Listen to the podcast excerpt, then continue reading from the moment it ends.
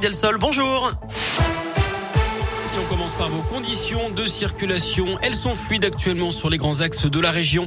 À la une, ce conseil de défense sanitaire ce matin à l'Elysée en présence d'Emmanuel Macron. Il est notamment question de la dose de rappel de vaccin pour les personnes les plus fragiles. Alors faut-il la rendre obligatoire? C'est notre question du jour sur radioscoop.com. En tout cas, la prise de conscience semble se faire au sein de la population.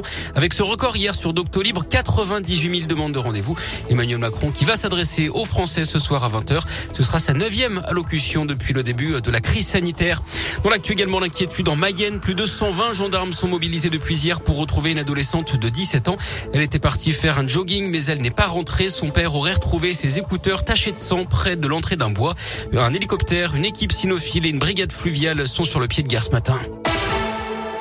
Gérald Darmanin appelle les préfets à renforcer la sécurité des élus, notamment en augmentant la surveillance autour de leur permanence et si besoin de leur domicile.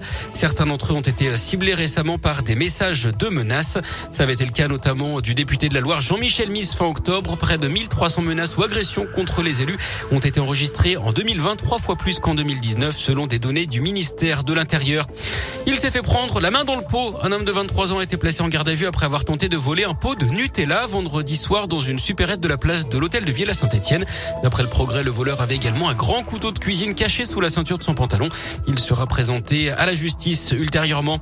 Une histoire incroyable dans le Kentucky aux États-Unis. Une adolescente kidnappée, secourue grâce à un signal de détresse appris sur TikTok.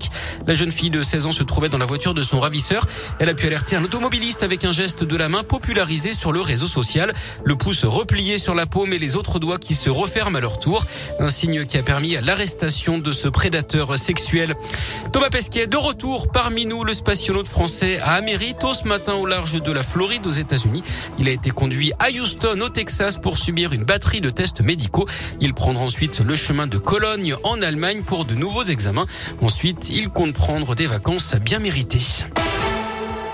L'actu sport dans la région, c'est euh, le tennis et euh, l'entrée en lice ce soir de Benoît Paire à l'Open International de Rouen dans la Loire. C'est à partir de 18h30 au Scarabée, alors que Richard Gasquet et le Montbrisonnais Hugo Grenier ont franchi hier le premier tour.